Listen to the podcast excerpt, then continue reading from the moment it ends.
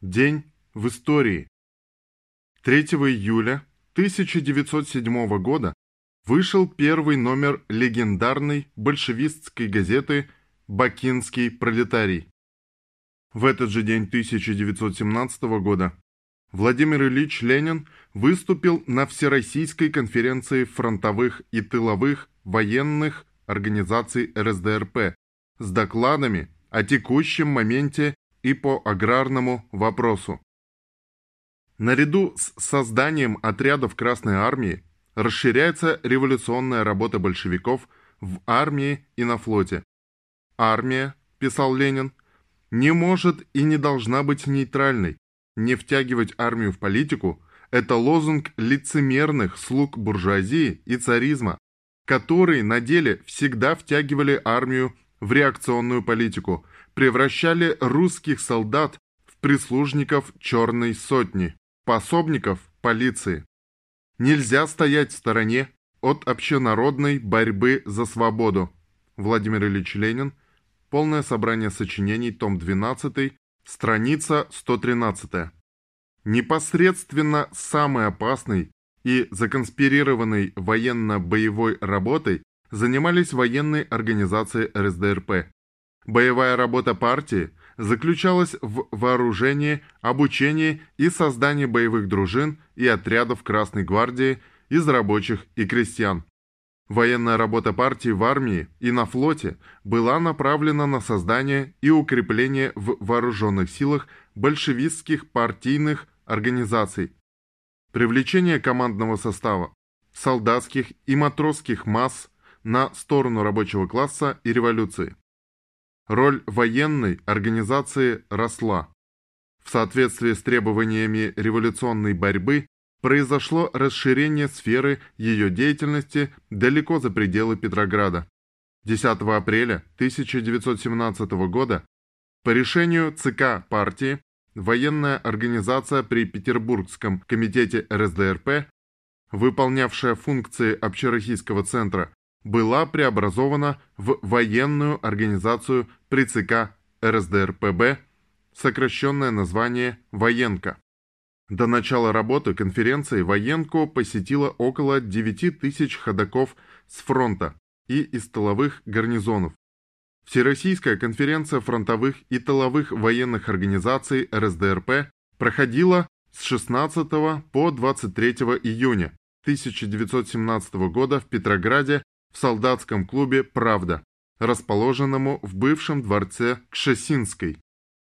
На конференции были представлены 43 военные организации от всех фронтов. Большинство делегатов были от ближайшего к Петрограду Северного фронта, меньше от Западного фронта.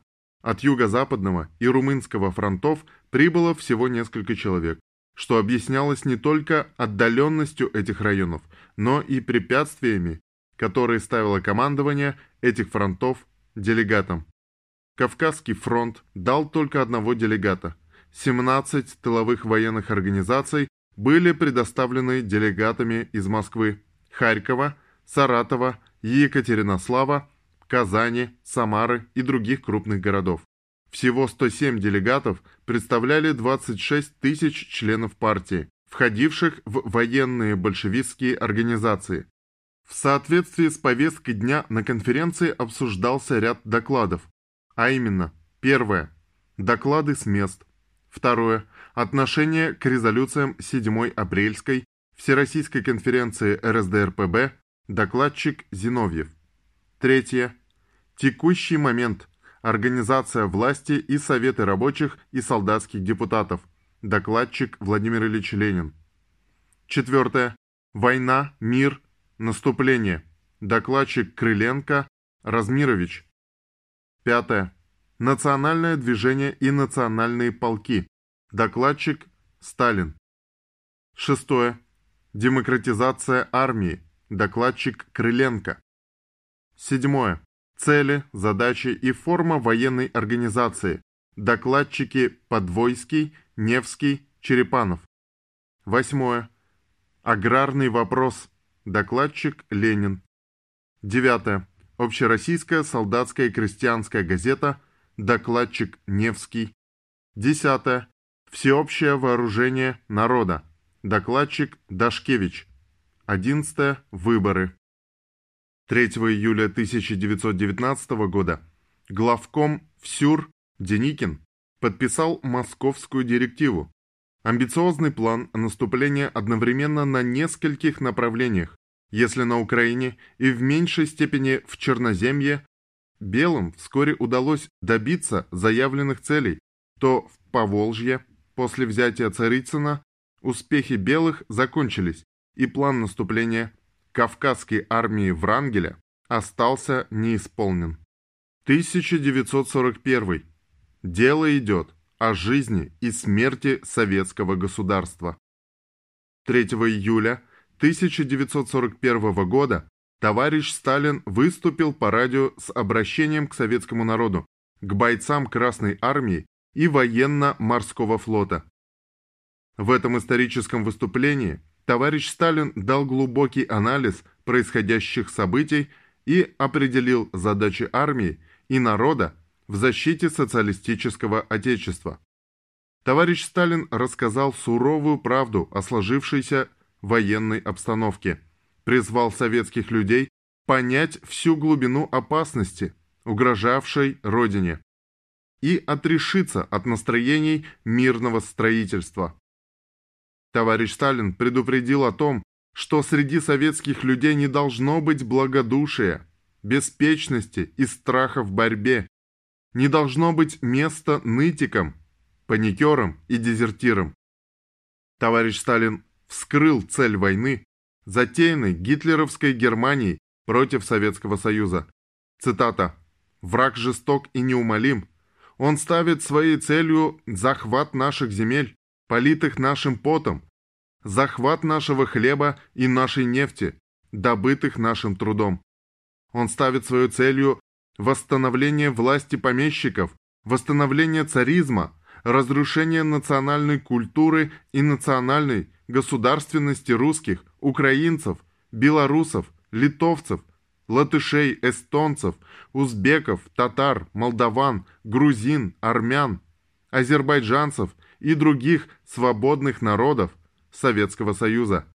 Их онемечение, их превращение в рабов немецких князей и баронов.